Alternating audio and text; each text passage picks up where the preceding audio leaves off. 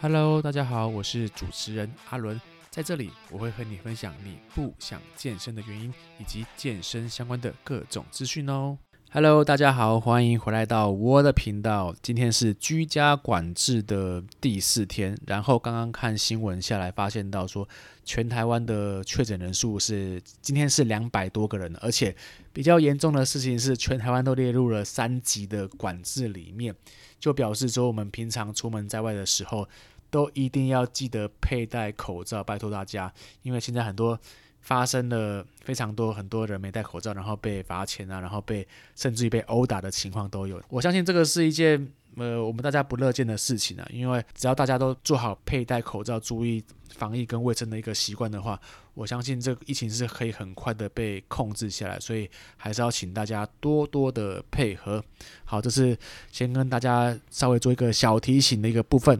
好，那这几天的放假下来，我发现到一个问题，要跟大家先分享一下，就是我划社群，就包括 FB 跟 IG 的时间，就是越来越多了，而且会在很多空档的时候，会就一直去划社群。因为像我以前有一个习惯是。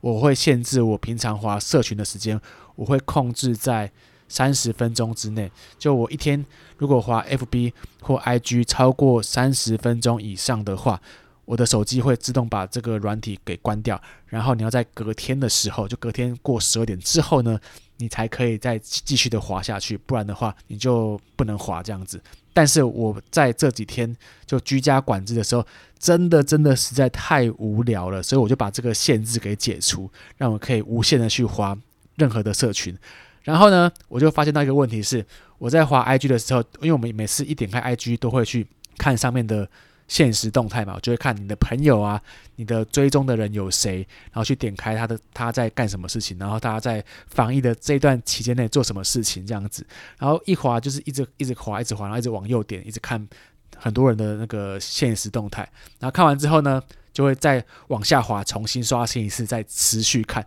然后突然就发现到说啊，看怎么花了这么多时间在这个。IG 跟社群上面就觉得很浪费这样子，所以我就跟大家分享，我还是会想要把这个限制给重新的限制回来，即便虽然我们的放假时间空档那么多，不然这样一直滑下去的话，真的很没有意义。这是先跟大家分享的部分。虽然我现在都很有纪律的是说，我会把每天的行程去。呃，规律的去设计出来要做什么事情，可是还是有很多的空档时间让我去划社群，这是我觉得一个比较需要改进的地方。好，那我今天要跟大家聊的是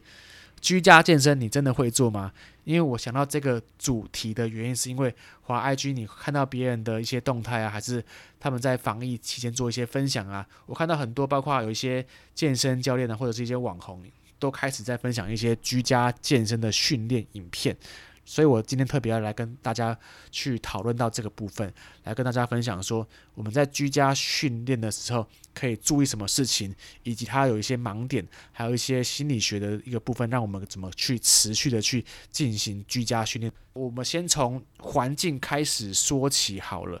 我觉得居家训练环境是非常非常重要的一个因素。包括说，如果你在家里的话，诶，废话，因为居家训练都在家里嘛。好，如果你在家里的话呢，你不要去影响到你的家人，因为有时候我们在做动作的时候，你会突然动作做很大，然后会去突然可能去影响到其他人，比如说看电视啊，还是他们在行走啊，或甚至于你可能你妈在煮菜端菜的时候，你突然做一个波比跳撞到她的话，那个菜都飞了。所以环境的部分，我觉得。大家要去特别注意这个地方，不然可能会有一些运动的风险跟运动的伤害。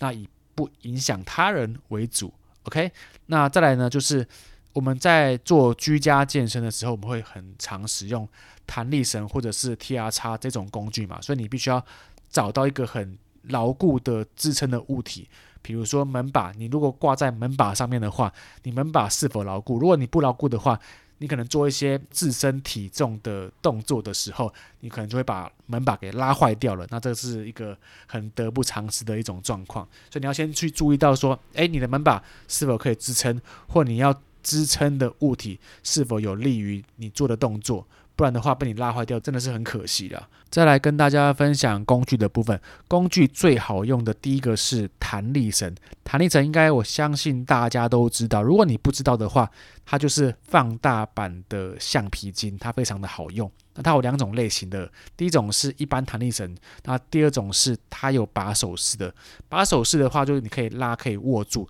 握起来的手感会比较好。但是如果你买不到的话，或者是你预算不足的话，也没关系。一般弹力绳我觉得就很好用了，因为我现在也是用一般的弹力绳在做一些居家的训练。那弹力绳它也有分磅数啦，那我会建议大家就是拿中间类型的磅数就可以使用了，不用拿什么最轻或最重，那个实用性不会像中间值那么的高。那你在使用弹力绳之前呢、啊，你要先注意它的安全性，因为有些弹力绳如果用久的话，它的安全性是相对比较低的，因为它就像橡皮筋这样，如果你拉久了，它就很容易断。那如果很容易断的话，你在做的过程中你拉断的话，就很容易受伤。所以先确认它的安全性是否牢固，然后呢再去使用。那第二个是 mini band，mini band 就是迷你弹力绳，它比较短，它可以。套在我们的膝关节上面，然后可以做一些臀部外展的动作，是女生必备的一个工具。它对臀部的训练非常的有效，甚至有些人可以把它夹在我们的手臂上，然后做一些前锯肌跟肩胛骨上面的训练，都很有用哟。第三个是可调式哑铃，可调式哑铃可以去依照你的训练动作啊，还有你的训练的能力去调整适合的重量。重点是它的空间占比非常的小，它不占空间，不会像一般的哑铃，你要去收集各种不同的重量，而且很占空间，非常的不方便。所以我觉得可调式哑铃是居家训练的神器之一哟。好，第四个是壶铃，壶铃的话也是一个对肌力训练、跟有氧训练还有高强度间歇的训练非常好的一个神器，但重点是你必须要会使用才会有帮助。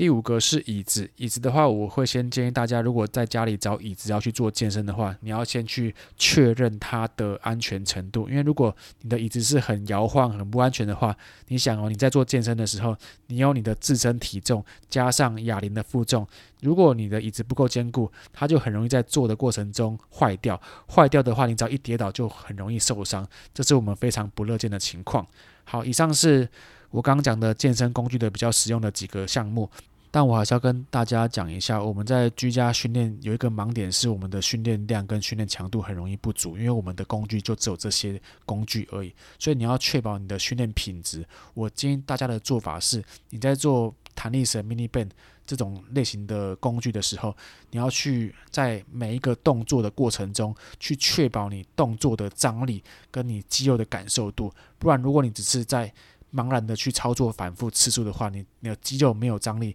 肌肉没有充血，那它的效果是非常非常的低的。那有一个小技巧是，你可以在肌肉最缩短的时候，动作范围最远的时候去做一个顿点。那一般我们在健身房的术语就是顶峰收缩。那在顶峰收缩的时候，我们会利用弹力绳的最大张力，跟你肌肉收缩最扎实的一个。幅度的时候，它的充血感跟张力感是最强的。那在这个时候做训练的话，那的效果会相对比较好。这是一个小技巧，跟大家分享一下。那以上是关于工具跟环境篇。那如果你身边的朋友如果有 Home Gym，还是说你身边朋友是健身房的老板，那就再好不过了。你就可以直接去他们那边去做运动，但前提是你们的室内的人数要少于五个人哦，不然就超过防疫的标准了。好，以上刚讲的是居家训练环境跟工具的一个部分，接下来我要讲的是心态。我觉得居家运动最难的一个部分是心态，因为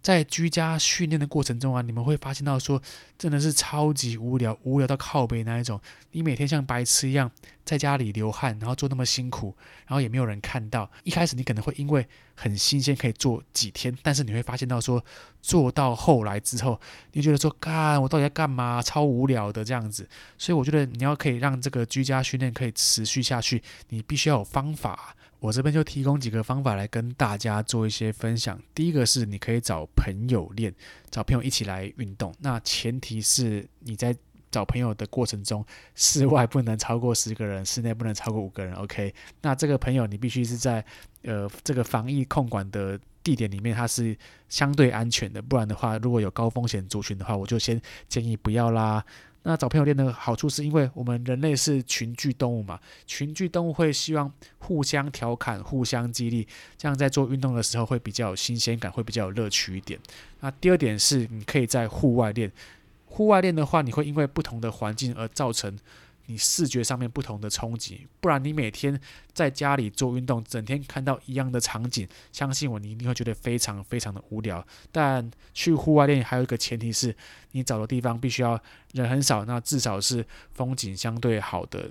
也不要是那种呃万华区，还是那种染疫地点很高风险的一个地区，这是一个我们需要特别注意的地方。好，第三个是。如果你是一个很可悲的边缘人，你没有朋友，你也不想要去户外练的话，那我建议你你在练的时候，你可以去发社群，放在你的 IG 跟 FB 上面，至少你在练的时候，你可以刷存在感，就标注说，今天即便是防疫的时间，我还是有做健身运动，然后拍自己打卡那种很假掰的照片跟大家分享，至少让大家觉得说，哇。起码在防疫期间，你还是有在做运动诶，好厉害哦，好坚持哦，这样子让你的朋友投入一个很仰慕的眼光。虽然他们可能不会投入，我知道。虽然这方法很肤浅啊，但至少可以用这种方法来提升你做运动的外在动机哦。好，那最后一个是比较心理学的。建立习惯的一个方法叫做习惯串联。习惯串联的意思就是帮助我们在建立一个新的习惯。